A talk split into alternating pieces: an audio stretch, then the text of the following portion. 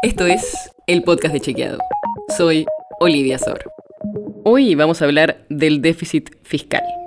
Porque salieron los datos de enero y las cuentas del Estado Nacional ya arrancaron en rojo. O sea, en enero ya el Estado Nacional gastó más de lo que recaudó.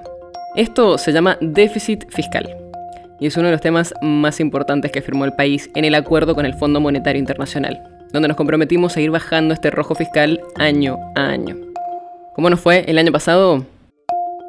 En 2022 el gobierno pudo bajar el déficit, o sea, en línea con lo que le prometió al fondo, mejoró un poco su situación fiscal.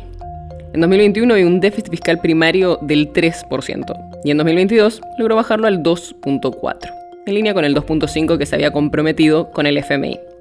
Pero este no es el déficit total. Sí, escuchaste bien. Es solo el déficit primario, que es cuando no incluye el pago de la deuda del gobierno.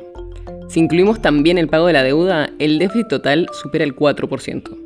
Y esto es algo que se viene repitiendo en los últimos años. Si vemos el resultado total, ese que incluye también el pago de la deuda, hace más de una década que tenemos déficit, o sea que gastamos más de lo que entra. El último año con superávit que recaudamos más de lo que gastamos fue en 2010. Pero obviamente hubo variaciones en la década. Por ejemplo, el peor dato lo tuvimos en 2020, donde el déficit total llegó a superar el 8%. Te podrás imaginar por qué. La pandemia. Con la aparición del coronavirus, no solo la economía se contrajo y el Estado recaudó menos, sino que además el gobierno tuvo varios programas para ayudar a la gente, como el ingreso familiar de emergencia, el IFE, o para ayudar a las empresas, como la asistencia de emergencia al trabajo, el ATP. Y si vamos más para atrás, si bien hubo cambios metodológicos, el gobierno de Mauricio Macri podríamos resumir la situación con que en los primeros años el déficit aumentó y en los últimos bajó, aunque en ningún momento se llegó al equilibrio fiscal.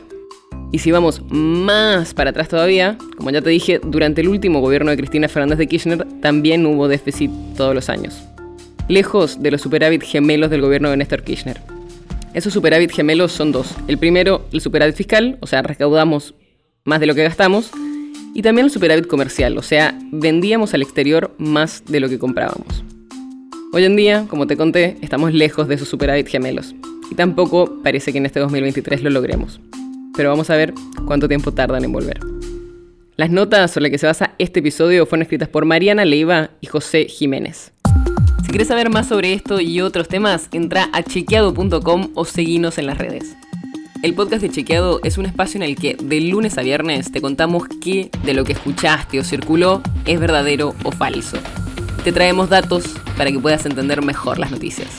Si tienes una idea, algún tema del que te gustaría que hablemos en un próximo episodio, escribinos a podcast.chequeado.com. Y si te gustó este episodio, seguinos en Spotify o en tu app de podcast favorita y recomendanos a tus amigos. Es una producción de Chequeado, producción en colaboración con Posta. La producción está a cargo de Martínez Lipsuk y Sebastián Chávez. Y la edición es de Nacho Garteche. Yo soy Olivia Sor. Hasta mañana.